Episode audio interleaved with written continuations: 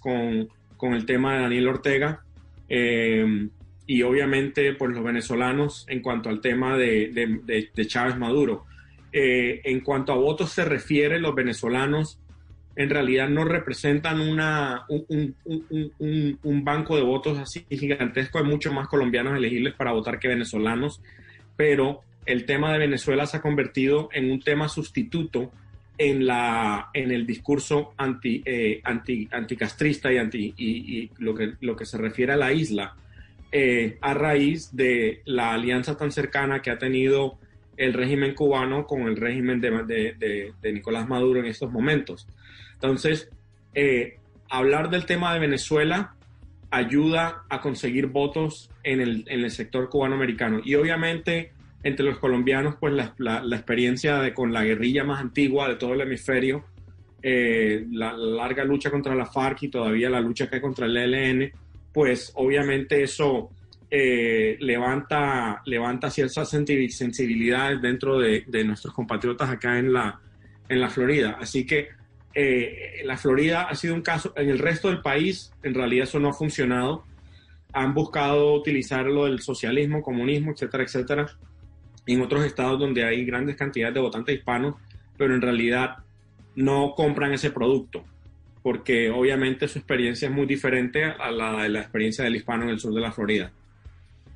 O sea, usted es colombiano y esta semana vimos pues, la dura carta eh, de la Embajada de Estados Unidos en Colombia pidiendo a los políticos colombianos que no se metieran en las elecciones estadounidenses. ¿Cómo lo vio usted? Bueno, eh, a mí me parece que es un riesgo para Colombia en el que los políticos colombianos se estén metiendo en las elecciones de los Estados Unidos porque están dañando una relación bipartidista. Uh, uno nunca sabe en cuestión de relaciones exteriores quién va a quedar en qué posición eh, en, tras las elecciones en un país. Entonces, siempre debe haber una relación Estado-Estado y no una relación partido a partido. Y yo creo que para Colombia es muy nocivo dañar una relación positiva como la que, la que, la que ha tenido Colombia tradicionalmente con, con, el, con el, vicepresidente Biden, quien eh, ha estado observando los temas, el, el, tema de Colombia desde 1985, desde la toma del Palacio de Justicia. Eh, para él el, el, tema de Colombia ha sido algo que él ha observado muy de cerca y, y, y, y tratar de dañar esa relación yo no creo que le, que le ayude al país y de igual manera con los congresistas. Eso lo vimos, supongamos, eh, cuando yo, yo, trabajé en el Congreso en esa época, en el 2000, 2007, 2008, cuando se estaba tratando de aprobar el TLC eh, entre Colombia y Estados Unidos. Y desafortunadamente eh, la administración Uribe había, se había inclinado por cultivar mucho más al lado republicano que al lado demócrata y cuando, cuando nos dimos cuenta el, el, Partido Demócrata había tomado el control del Congreso y se necesitaba a los demócratas para poder aprobar un TLC. Entonces, por eso es de suma importancia que Colombia mantenga una, una, una relación bipartidista y una relación de Estado a Estado y no se enfoque en un candidato o el otro porque eh, podemos salir perdiendo a raíz de eso. José, para terminar, ¿qué se está jugando Estados Unidos en estas elecciones, en su opinión? Se está jugando eh, la esencia de la democracia en los Estados Unidos. Eh, tenemos un presidente en este momento que ha pedido, ha pedido ayuda extranjera para, para, para conseguir, eh, entre comillas, basura sobre su, sobre su contrincante. Ha invitado la ayuda extranjera a que se inmiscuyan en las elecciones de los Estados Unidos, en el, en el caso más reciente con Ucrania, y lo vimos en el 2016 con Rusia, como lo determinaron las comunidades de inteligencia eh, estamos hablando de un presidente que ha separado familias en la frontera de Estados Unidos, le ha arrancado madres de sus hijos eh, y en este momento hay más de 500 niños cuyos padres no se pueden encontrar. Un presidente que no, le, que no cree en el cambio climático y, el, y los daños que nos está causando. Mientras tanto, Estados Unidos arde, en Cali, California está ardiendo a, a, a, a, raíz de incendios forestales y las, y las costas del Atlántico están siendo azotadas por un huracán hasta el otro un huracán tras otro, y esas realidades no, hay, no, no, no, se pueden ignorar como la estaba haciendo peligrosamente esta administración. Entonces, eh, yo diría de que el futuro del planeta depende en gran, en, gran, eh, en, en, gran escala qué ocurre en Estados Unidos y que Estados Unidos vuelva a ser nuevamente un jugador global como lo era antes que colaboraba con sus aliados en vez de estar eh, en un tira y afloje constante como lo hemos estado con la OTAN recientemente y, y en el caso del Tratado de París, que nos retiramos de un tema tan importante como es el cambio climático. José Parra, muchísimas gracias por acompañarnos en Sala de Prensa Blue. Que tenga usted un feliz resto de día. Igualmente, mil gracias por la oportunidad de estar con ustedes. Estás escuchando Sala de Prensa Blue. Bueno, nos quedan unos minutos, Andreina y oyentes de Sala de Prensa Blue, para contactar otra vez con Estados Unidos. Usted estaba también en contacto con ese país en esta cobertura especial de las elecciones presidenciales en Sala de Prensa Blue. Contactamos con nuestro corresponsal permanente en Washington, Juan Camilo Merlano. Juan Camilo alistando la cobertura de Noticias Caracol que empieza y ya arrancó desde este fin de semana. Juan, eh, el tema fundamental, mm, buenos días, eh, lo, distraemos un momento de esa cobertura en la televisión para que nos cuente hoy domingo el panorama cuál es. Todos nos han hablado de una de un término, el denominador común, incertidumbre.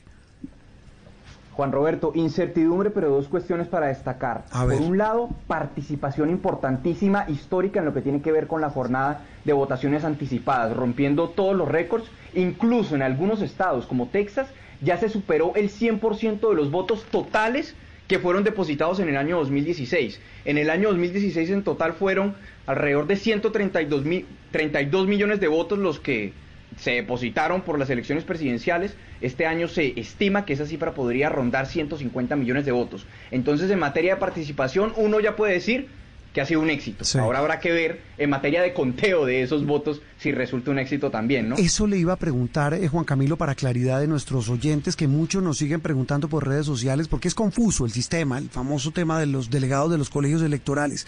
Este voto anticipado, ¿cuándo se empieza a contabilizar? O sea, los resultados de ese voto anticipado, que es récord, ¿cuándo se empiezan a conocer los resultados? ¿El mismo martes?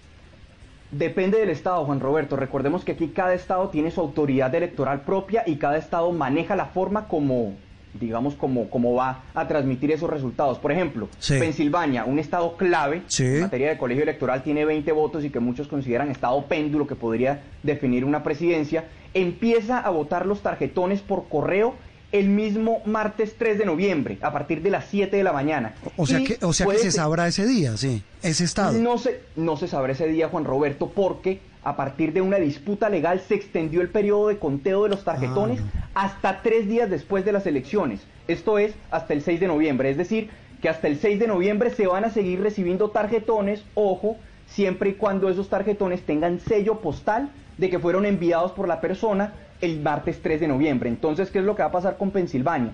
Que si es muy disputada la elección, muy cerrada, como muchos consideran que va a ser, hasta después de tres días, hasta el 6 de noviembre, podríamos estar teniendo un resultado pues un resultado definitivo. Hay otros estados clave, como por ejemplo Florida, donde sí se empezaron a procesar los votos antes del día de las elecciones, entonces allí en teoría sí se podría saber el mismo martes quién ganó en Florida. Sí, eh, Juan Camilo, en, medio de este, de este sistema tan, tan confuso para los colombianos, lo que queda claro es que esos estados claves como Florida, como Pensilvania, como usted me corrige, como Arizona, van a terminar definiendo la elección si esa es apretada. En efecto, Juan Roberto, incluso lo vimos, hay unos estados que en el papel uno diría que son republicanos y demócratas, pero por ejemplo Arizona, que debería ser republicano, las encuestas arrojan... hagamos aquí el mapa. Bueno, Arizona es republicano, ¿no? debería ser republicano, Juan Roberto, pero los sondeos arrojan que Trump y Biden... Sí, exacto, que por ejemplo Trump y Biden, Biden tiene una favorabilidad de intención de voto del 45% y Trump del 49%. Estas son encuestas muy recientes. Entonces, ¿qué es lo que vimos en los últimos días? Trump adelantando entre dos y tres correrías en ese estado que debería ser, que es clave y que debería ser republicano por definición, adelantando correrías buscando reducir ese margen. Lo otro que vemos, estados como por ejemplo Florida, que también es muy disputada la elección, las encuestas le dan mayor favorabilidad a, a, Joe Biden que a Trump. 50% Biden, Trump 47%. Es un estado que ganó hace cuatro años Trump con tan solo 100 mil votos de diferencia. La elección es muy disputada allí. Hay otros como por ejemplo Wisconsin, Minnesota, Michigan, donde también hay una fuerte, digamos, una fuerte contienda para poder quedarse con esos estados. Mm. Trump adelantó correrías en los últimos días en cada uno de ellos, porque él sabe que son claves. Sí, mire, estoy leyendo aquí eh, dos artículos del Times eh, que dedican al tema de las encuestas y quiero que usted me ayude a entender eh, el artículo y, y si esa afirmación es así, Juan Camilo, usted lo percibe igual. Si la elección es apretada, puede terminar ganando Trump. Pero si la elección es, la diferencia es holgada, es porque gana Biden. ¿Usted comparte esa teoría? Sí, sí, yo, yo sí creo, Juan Roberto. Y también hay que añadirle algo allí.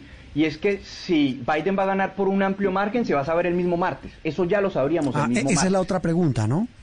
Sí, sí, eso ya lo sabríamos el mismo martes porque de hecho si Biden logra conseguir los estados donde no hay mayor complicación para el conteo de votos, como por ejemplo si Biden no necesita Pensilvania, donde se va a extender hasta tres días después del conteo de votos, el mismo martes podríamos tener el resultado. Pero de nuevo, es, es digamos mm. que como está el panorama actualmente es muy incierto, usted lo decía al principio, Juan Roberto, incertidumbre es lo que reina.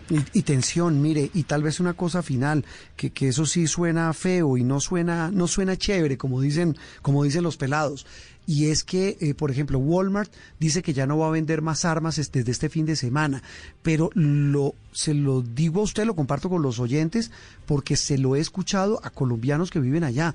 Eh, la gente se está armando, Juan Camilo. O sea, el tema parece chiste, pero, pero es grave. No, no, no, es totalmente grave y es cierto. Las cifras de, de, compra de armas en los últimos meses, que mucha gente lo estaba asociando un poco también con esa desesperación por cuenta de los confinamientos, se habían disparado. Se habían disparado y frente a un escenario electoral lleno de incertidumbre donde por uno de los lados tenemos un candidato que es muy polarizante como Trump, que en cierto modo también le está diciendo a la gente que solo a través de un fraude le podrían ganar, también le echa mayor, mayor fuego, mayor gasolina al fuego. Sí, y es el tema, ese espíritu camorrero, pendenciero, y, y, y, que, y que hace que pronostiquemos que lo que pase el martes, si es adverso a Trump, esto no va a terminar bien. La cosa va a terminar muy difícil. Juan Camilo, lo dejamos descansar porque tiene uno que otra labor este fin de semana y el martes, ¿no? Correcto, Juan Roberto, y invitamos a todos los oyentes a que vean la transmisión especial de Noticias Caracol durante todos estos días, no solamente el día de las elecciones, sino también el lunes, a partir del lunes también estaremos transmitiendo todo este especial con nuestro equipo de Noticias Caracol aquí en Washington, en Miami y en Bogotá, Colombia. Sí, señor, tenemos cobertura especial en Nueva York, en Los Ángeles, en Houston, estaremos por supuesto en, Washington con usted, con Juan Camilo, con Camila Zuluaga, que se sumó al equipo de Noticias Caracol y también en Ciudades de América, donde están todos muy expectantes de lo que ocurra con esta elección. Juan Camilo, gracias y un abrazo. Un abrazo, feliz día. Juan Camilo Merlano, ustedes también, muchas gracias. Estamos muy pendientes, seguimos en esta cobertura especial de las elecciones presidenciales en los Estados Unidos. Seguimos con la programación de Blue Radio. Feliz resto de domingo para todos.